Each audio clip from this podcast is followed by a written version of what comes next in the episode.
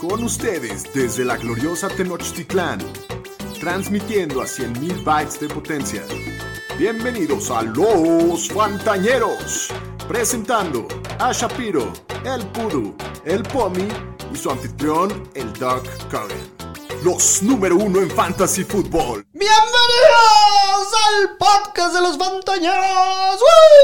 ¡Woo! Hoy es miércoles 18 de mayo del 2022, el capítulo 136 de los Fantañeros. Yo soy Alex Cogan, como siempre, muy contento de estar con todos ustedes, contento con las noticias del calendario que acaba Sí, de ya salir. Ahora sí podemos Cada vez ponerle fecha, cerca, sí, cada sí, vez sí. se acerca más, cada vez empiezan a ver más cosas.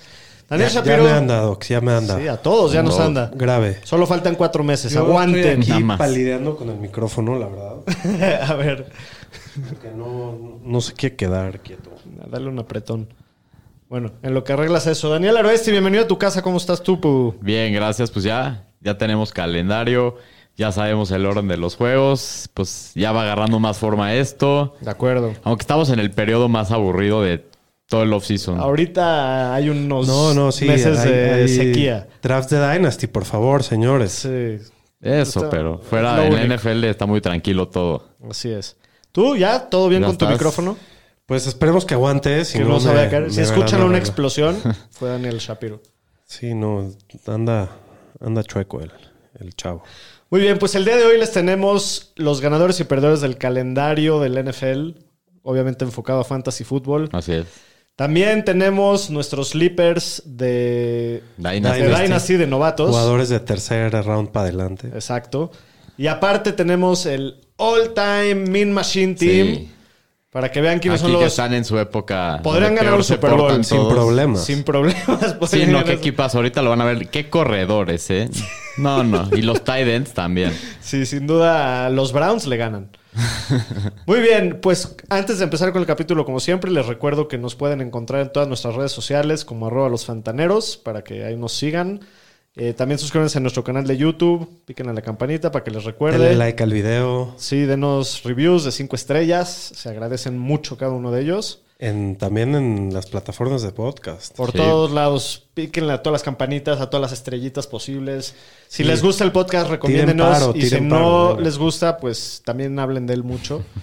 Pero bueno, sin nada más que decir, Tírenos vámonos. mierda. Tírenos hablen de nosotros.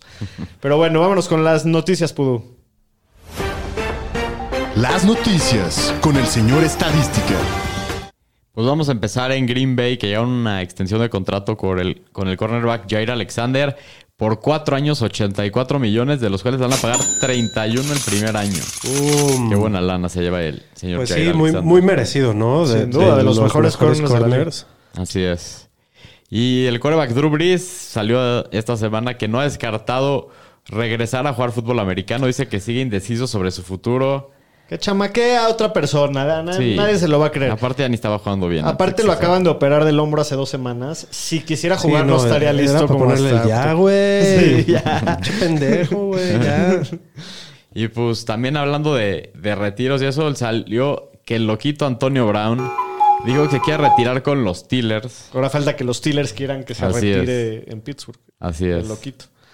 Y hubo dos trades eh, la semana pasada. Uno por parte de los Raiders que mandaron al receptor Brian Edwards y una séptima ronda para 2023 a los Falcons a cambio de una ronda, de una quinta ronda en 2023. Yo creo que los Falcons están haciendo muy bien en crear al peor core de receptores de toda la historia. Entonces van por buen camino. Que No, sigan así. Mira, yo no veo tan mal lo que están haciendo los Falcons. Eh, creo que este no fue un buen draft de quarterbacks. Y, ¿Quiénes son sus receptores? Quieren ser una mierda London. para draftear a alguien el próximo año. Ese es Drake su- London, Brian Edwards. eh, Kyle Oladies Pitts. Sakius. Y trajeron a alguien más. Ahorita lo vamos a ver en El- Free Agent, pero creo que fue Jerónimo Allison o algo así. Sí, te digo. Sí. Te digo. Sí. Están echándole Bueno, ganas. pero draftearon a Drake London y a Kyle Pitts. Sí, eso sí. Es, es para futuro. Sí.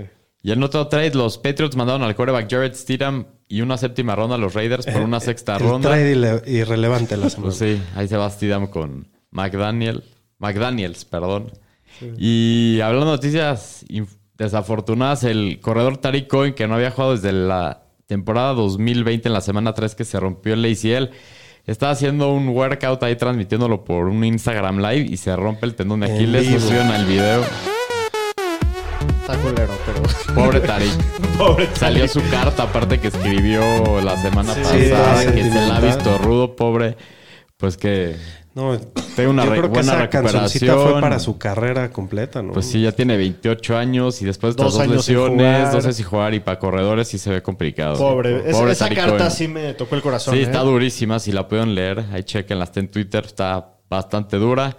Y pues estamos en el off-season, los jugadores se siguen portando mal. Ahora este fue como de señorita Laura este, de los... el receptor de los Broncos, Jerry Judy, fue arrestado el jueves porque encerró la cartera y la fórmula de su bebé en, en su coche, ya que su... Bueno, no decía su novia nada, decía la madre de su hijo. Sí, la- le había quitado la su celular. la. Esto es como pelea de, de novios de secundaria. Sí, no. El güey salió bajo fianza al día siguiente y ella le pidió al juez que descarte el juicio, ya que dijo que nunca se sintió amenazada. Y en base a esto, ya lo habíamos platicado, no lo habíamos hecho, sacamos el equipo all time del Min Machine. Bueno, nada más antes del equipo all time del Mean Machine, no hay problema con Jerry Judy. Parece no que no, que parece vaya a haber una suspensión. Solo ¿no? le robó la leche al bebé. Exacto. De ahí no pasó. Así es. Muy bien, pues ahora sí, vámonos al. al pues, hemos estado todo el offseason hablando de que están aburridos los jugadores y se portan mal. Y, y, pues nos vino a la mente hacer el mejor equipo de criminales de la NFL de toda la historia. O sea, ahí les va el all-time roster del Mean Machine. Mean machine, mean machine, mean machine. Mean Machine! Mean Machine! No, no puede ser el equipo. ¡Qué roster! Que empezamos con los corebacks, ¿Vamos ¿no? a decir el jugador y su crimen o...? Eh, a ver si nos acordamos ver de si- todos. Pues para empezar, los corebacks, Michael Vick, el mataperros, El apostador de peleas de perros. y Deshaun Watson, el, El masajito. el amo de los el masajes. chaquetitas, Watson. ¿Qué, qué, qué par de-. O sea, imagínate tener de reserva de Sean Watson, nada mal. Nada mal. Empieza con el No, pie pero derecho. los corredores, esto sí. Qué cosa los corredores. Para empezar, el serial killer, el O.J. Simpson. El yo no la maté, Sí, tú la no. mataste. Jim Brown también. ¿Qué hizo Jim Brown? Jim Brown lo metieron creo que por sexual harassment al tambo. Mal, mal portado. Jamal Lewis, Ray Rice que le puso un fregadazo a su mujer que lo salió ahí el En video en un elevador. sí. Alvin Kamara que también se fue al pedo en Se Las Vegas, se andaba madreando. madreando. Que No, se dio un autobalazo. Los receptores. Se dio un balazo el güey en el pedo. Literal, eso fue lo que Se hizo el disparó güey. en la pierna. Henry Rocks, Henry que Rocks, la que- tragedia sí, que... qué horror. Por- esa- esta sí estuvo... Ya vienen los más darks. Ya Antonio se Brown como oscuro. que Antonio Brown chance lo podrían meter como al psiquiátrico también, ¿no? Sí, sí, sí. Correcto. No, pero es el loquito, sí. No, en los Titans está durísimo los Titans. Puta. Aaron Hernández, que ya se sabe en el caso, si no hay un documental ahí en Netflix, y Kellen Winslow, que creo que lo metieron por violación a Kellen Winslow. Sí, siguen encerrados. Sí. Kellen Winslow. No, bueno, qué buenos tight ends. Sí. De linieros ofensivos, Pues Nate Newton, que era un craxazo, Andrew Smith. Rich Incognito, que ahí se andaba mentando. bully. El bully. El bully. Sí. Sí. Kwame Harris. Ya lo estamos metiendo al tanque. Y Barrett. Robbins. Esos son los, la línea ofensiva. Y No, y los linebackers también, qué cosa. Ray Lewis Que y mató, Lawrence pero no mató a alguien. No, Sí. Ray, Ray Lewis era violación o asesinato. No, supuestamente lo- mató a alguien y que luego llegó a un acuerdo y nunca lo metieron al bote. es Nunca que lo, comprobaron. no Sí. sé. ¿Y Lawrence Taylor qué? Lawrence Taylor, Seguro se madrió a alguien. creo que sí, también creo que. Sí, creo que Assault. No me acuerdo bien, pero ya tiene un rato lo de Lawrence Taylor. De linieros defensivos. Lineos defensivos, pues Dexter Manley, Tank Johnson. ¿Se acuerdan de Albert Hainsworth? Claro, el que le, el- era un orate, el Albert Sí. Hainsworth. Le pisaba Y los en su talones. momento a- fue, creo que Fue el el- mejor defensivo pagado. El mejor defensivo pagado, sí. Y Leonard Little. En los cornerbacks tenemos al señor Adam Pacman Jones y Darrell Henley. Y, y una mención honorífica a Ray Caruth, que también estuvo allá, en- casi, creo que Sí, mató a cierto, alguien. lo metieron al bote al Ray Caruth. Pero ese era bien malo, la verdad. Sí. No hizo el roster. Ese no, no, ni a la banca. Sí, no, y los safeties también. El Darren Sharper creo que también por violación y no sé, que drogaba a las Ese- chavas no, y eso. ese está en el tanque bo- forever. Sí, Sí. sí. Y Karim Jackson, Patrick Chung, que lo agarraron creo que con coke Coca. ahí en el coche, sí. Llegaron dándole a Blancanieves. De pateador, Sebastián Janikowski. Primera ronda de los Raiders. Ese sí no me acuerdo qué hizo.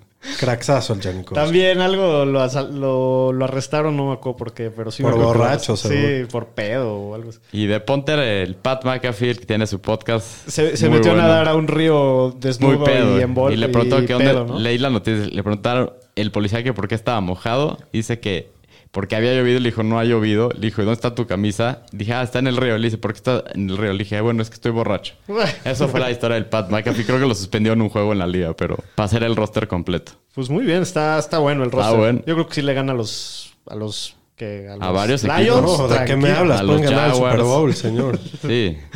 Pues sí. Están armados. Muy bien, vámonos a ver el resumen de esta semana del Free Agency. Creo que hubieron un par de cosas interesantes, Pudu. Sí, dos, tres cositas. Los Saints contrataron al receptor Jarvis Landry por una temporada. Ahí armando su... ¿Cómo ven esta? Yo creo que ya, ya se va volviendo un cuerpo de receptores Pues, bastante Competitivo, ¿no? Bastante bueno. Mucho, muchas bocas que alimentar. Comparado con la mierda que había el año pasado, sí. está bueno. Creo que le va a ayudar mucho a Jameis esto. Eh, sí. Entre ellos no sé qué tanto se van a estorbar entre Olave, Michael Thomas, Jarvis Landry y Camara. Sí. Pero bueno, yo creo que... Para el equipo creo que es una buena... Para el equipo Sí. es bueno. no para- cerrar Baltimore, que la semana pasada estábamos diciendo que estaban Eso decían que interesados. chance iba a acabar ahí. Pero sí creo que Jarvis Landry ya no es lo que era no, antes. pues No, ya está más grande. Y no, yo creo que la mayoría del volumen sí va a seguir yendo a Michael Thomas. Sí, Es le que dieron... yo, Michael Thomas, no sé, nadie ha dicho nada, no sabemos cómo está. Es Por regresa. eso, un Sí. por interrogante eso es muy el importante. olvidado. Sí. Sí. ¿Qué más pasó? Los Eagles contrataron al cornerback James Bradbury Qué por un año, qué 10 buena millones. Los, los Eagles, qué buen off-season han tenido. Contra el rival de división. Sí, se lo quitaron un equipo de la ¿Qué división. secundaria tienen los Eagles, eh? Sí. Impresionante. Ahí con Darius Slay y James Bradbury de 1 y 2. Ujú. Y los Dolphins contrataron al defensive end Melvin Ingram, que había estado en los Chiefs el año un pasado. Un viejito. Buena contratación, ¿eh? Es una pieza de profundidad. Sí, de profundidad, pero sólido. Sigue estando, ya está viejito, pero es sólido. Sí. Y los Colts contrataron al corredor Philip Lindsay ahí para estar atrás de, de Jonathan Taylor y cortaron al corredor Max Borgi. Y los Falcons contrataron a Jerónimo Allison, que de lo que estábamos hablando hace rato De de... que están construyendo un, un cuerpo Sí, receptores no, de mi- qué cosa. legendario. Sí, y aparte dirigidos por Marcus Mariota. El, el año pasado ese era New Orleans. Exacto. Sí. Bueno, pues vámonos a los ganadores y perdedores del calendario, aprovechando que acaban de sacar esta semana el calendario. Tratamos de cada uno eh, identificar al jugador y al equipo, tanto ganador como perdedor, para, para Fantasy Football. Entonces, Aro, ¿por qué no empezamos contigo? ¿Quieres empezar con tu jugador ganador del calendario? Ok, pues mira, esto lo va a hacer combinado. Voy a hablar de un equipo que quedó ganador de base a su calendario, que son los Eagles, que tiene el tercer calendario más fácil en las cuatro primeras semanas. Van contra Detroit, contra Minnesota, contra los Commanders y contra Jacksonville.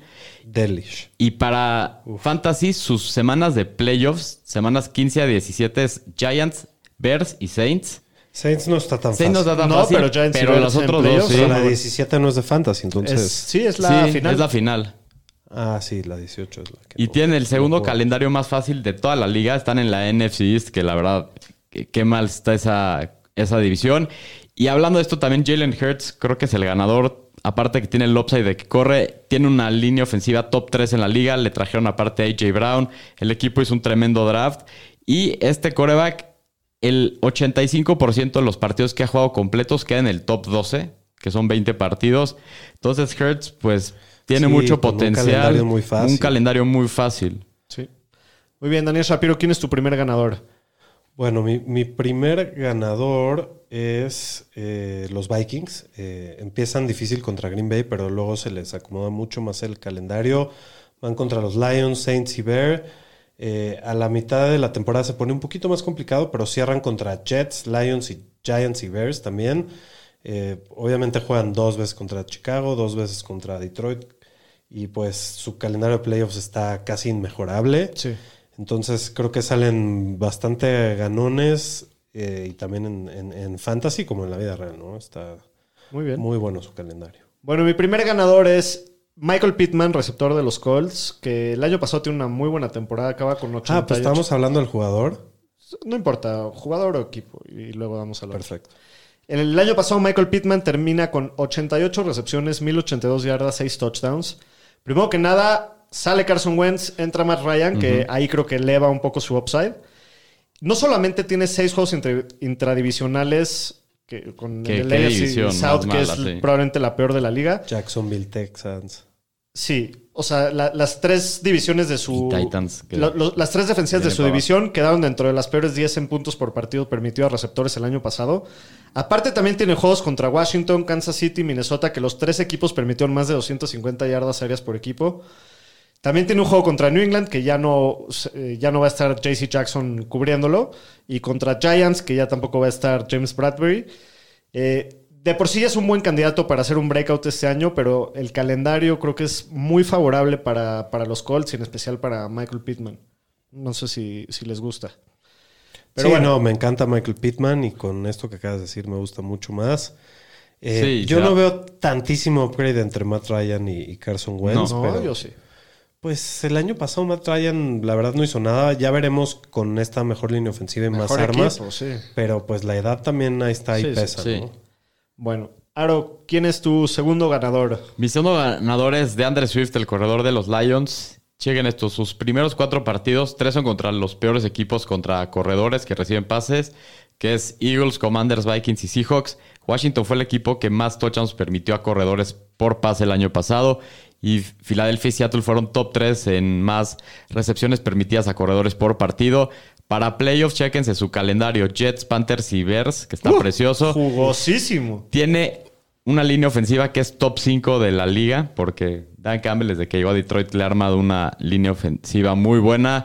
Entonces, de Andre Swift, ya vimos el potencial, lo vimos el año Sí, pasado, lo al único que lo de la limita temporada. son lesiones. Sí, las lesiones, pero fuera de eso tiene un calendario muy bueno y debe tener muchísimo upside. Y creo que puede ser un jugador que puede empezar y cerrar la temporada on fire en base a su calendario. Sin duda. Muy bien.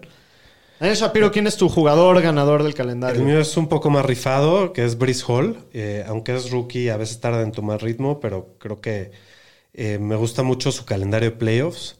Me gusta mucho también que él es el arma por aire y aunque el calendario de los Jets no es el mejor, le van a pasar la bola a él y... ¿Tú sí crees que Michael Carter no va a ser el No, sí va a ser, pero él... No, no creo que... O sea, el Carter- del volumen total va a ser. Yo creo que Sí. Brice Hall va a ser el corredor receptor, sin duda, es el mejor para esto, lo draftearon alto, invirtieron mucho en él y creo que pues va, va a funcionar muy bien, aunque eh, en, en él el calendario difícil creo que en una de esas lo va a ayudar, porque van a, van a ir muy de atrás los Jets y van a tener que pasar la bola Ok, y Brice Hall es, es en donde más brilla. ok. Muy bien. A ver, pero dinos su, ¿tiene su calendario de playoffs Yo aquí lo tengo Sí, porque Detroit, tengo... Jacksonville y Seattle. Detroit, Jacksonville y Seattle. No, pues está Ese es el... ¿El de playoffs? El de playoffs. El de Pero playoffs. ahorita yo voy a hablar de ellos como perdedores y ahorita les echo Sí, el calendario Jets está estoy- duro. Está muy duro el calendario. Pero bueno, no justo su que- stretch de playoffs está muy bueno. Sí, eso Sus sí. threats de playoffs, y también, insisto, van a ir mucho por aire y Brice Hall ahí es donde se va a ganar el trabajo. Bueno, mi equipo ganador del calendario son los Broncos de Denver. Chéquense, esto abre en el año en Seattle, en el regreso heroico de Russell En Wilson. Monday Night.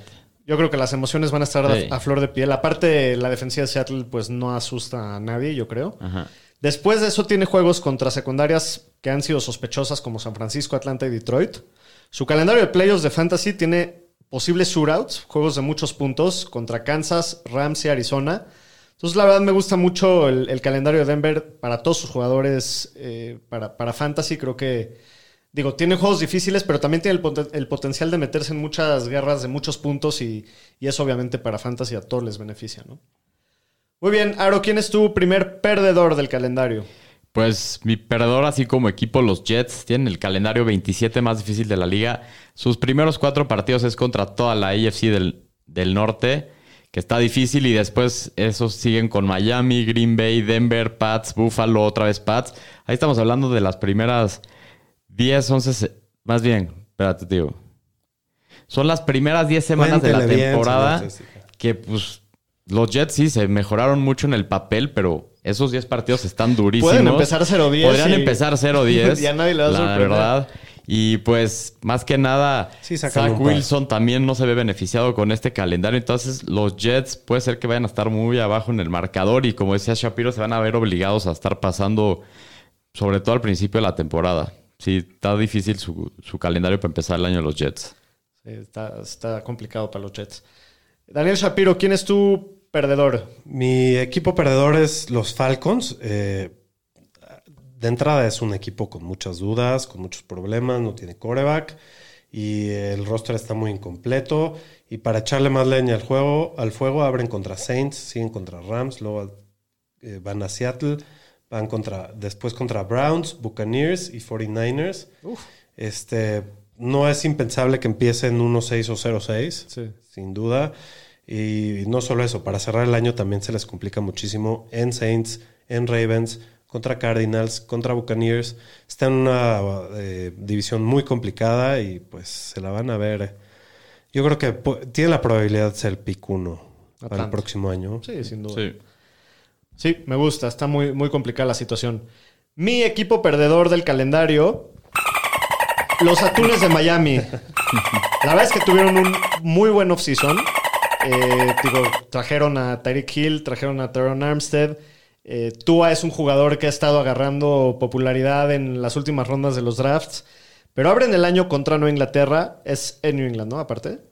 En Miami. en Miami. En Miami. Contra Nueva Inglaterra, luego contra Baltimore, luego contra Buffalo. Y la verdad no son los matchups que, eh, para empezar la temporada, Sí, que sí, quieres y si ver si te un a... de medio pelo, si no quieres que No tenga quieres- un calendario así para empezar. Exactamente.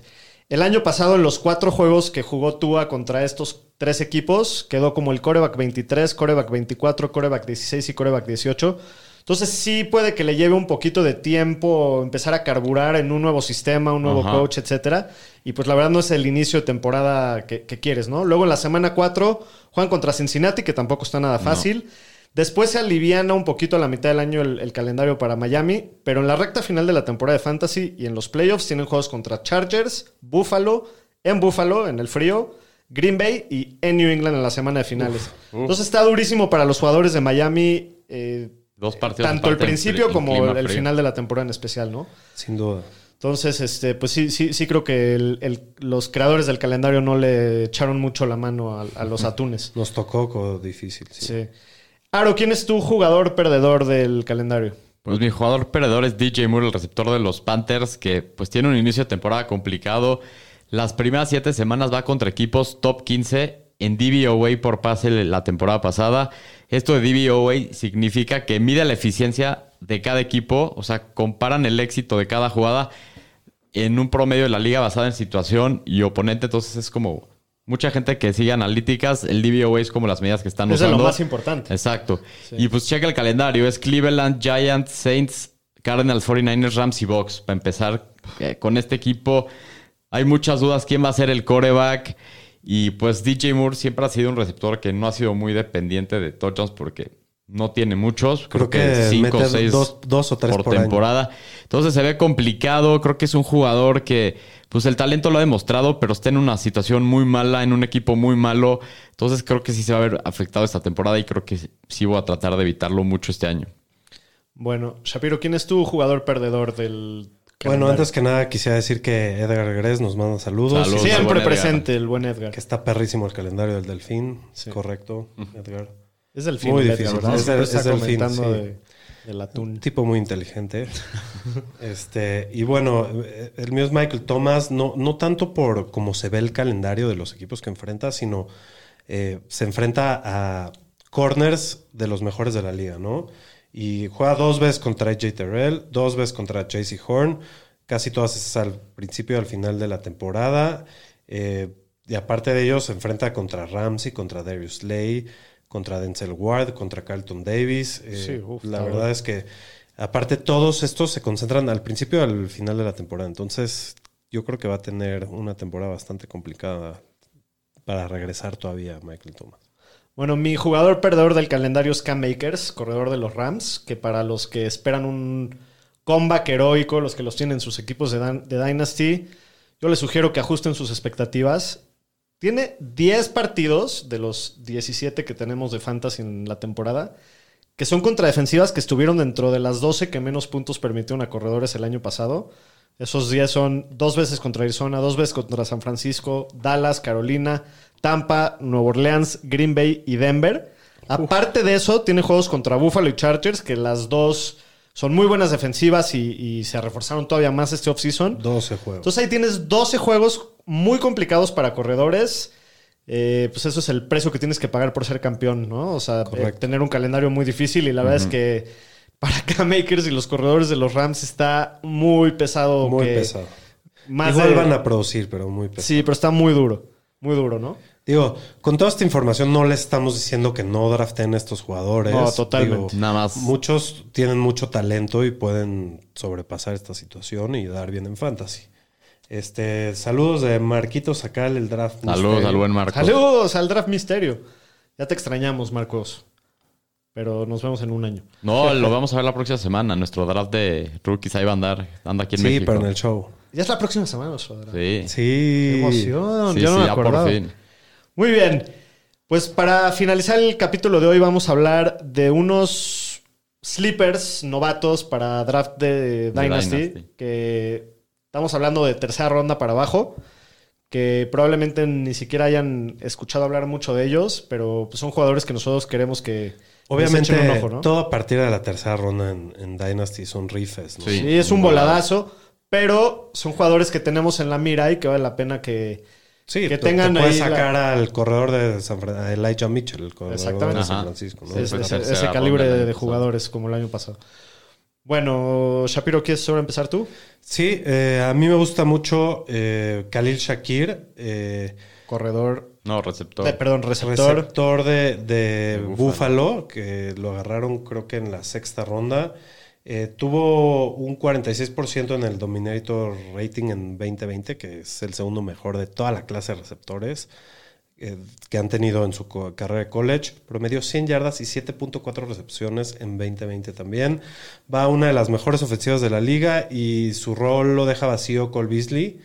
Lo va a tener competido con Jameson Crowders, pero sus, las constantes lesiones de, de Jameson y su edad, creo que puede estar bastante interesante. eh, y pues creo que según la producción que hemos visto de Cole Beasley en ese rol, puede ser un buen rife, es un jugador muy talentoso que produjo bastante bien en college. ¿no? Sí, o sea, digo, estamos hablando de Dynasty. Me gusta mucho para Dynasty por eso, porque Sí, este año creo que Jameson Crowder tiene ganado el, el puesto de- del slot, pero lo que tú dices, ¿no? Se lastima tanto que en cualquier momento... Y quién sabe, ¿no? Eh, eh, Es muy talentoso Khalil y sí, yo creo que hasta le puede bajar la chamba. Sí. Puede ser. Puede ser. Está, está profundo, pero está muy interesante. Dice. Edgar que los rifes empiezan en el pick 1, estoy de acuerdo contigo. Imagínate ya los que estamos hablando nosotros, mi querido Edgar. Eh, Daniel Aroesti, ¿quién es tu sleeper profundo de rookies? Mi sleeper es Keontae Ingram, el corredor ¿Quién? de los Cardinals. Keontae Ingram. Pues lo seleccionó en la sexta ronda, viene de la Universidad de USC. Y pues el equipo dejó ir a Chase Edmonds y no de tener problemas de ganarle el segundo lugar como corredor a- sobre Eno Benjamin, que la neta decepcionado desde que lo draftearon. Y con el historial de lesiones de James Conner puede tener mucho upside. Sin duda, es un gran rife. este. Es un corredor de tamaño 6'0", 221 libras, o sea, como el prototipo James Conner. En no Benjamin es el más chiquito de los tres. Ahorita está rankeado como el novato 44, corredor 16, según PFF. Y en drafts estamos viendo que se está yendo como finales de la segunda, principios de la tercera. Entonces puede ser un corredor que ahí lo tengas, se lastima Conner o cualquier cosa y puedes ahí tener el titular de los Cardinals. Sí, se está yendo por ahí del 30, ¿no? Pues sí, más o menos. Está, está muy bueno porque está una lesión de James Conner de tener una posibilidad real de ser el titular en Sí. cualquier momento, ¿no? O sea, no, no tiene tantos obstáculos que, que saltar. Y si es el 2, duda. y pues el año pasado estaban usando Edmonds también, entonces algo de rol va a tener Sí. en la ofensiva. Me encanta esa bueno. estadística. Bueno, mi sleeper también es un corredor de USC que los... No, de LSU. Ah, perdón, de LSU. Sí, no es de USC. Eh, que los 49 de San Francisco seleccionan en la tercera ronda. Todos sabemos que a los 49ers les gusta correr mucho la bola. Desde el 2020 son el quinto equipo que más porcentaje de jugadas son corridas. Hay preocupaciones también en, las en, el, en el backfield con tema de lesiones, con Elijah Mitchell, con Jeff Wilson.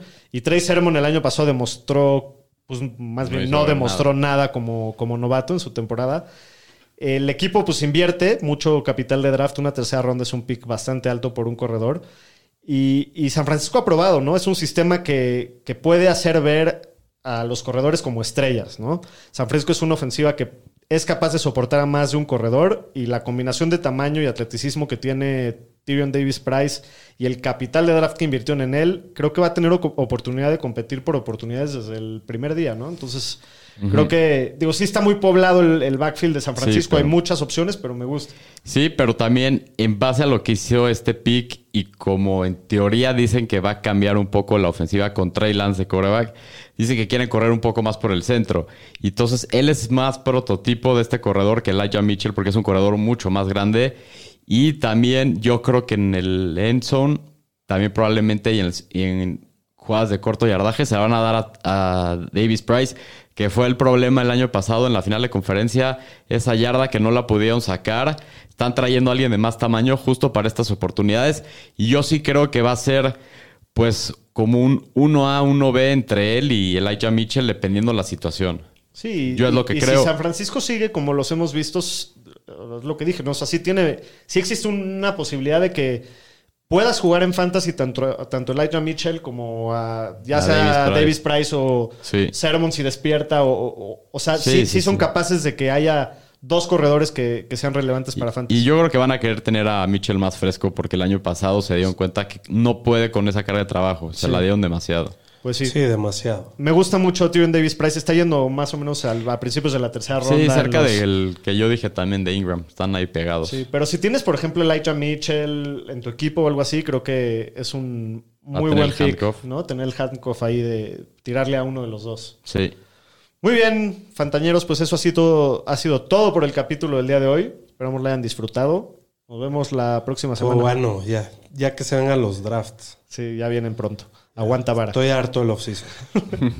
Cuídense. Saludos. Saludos.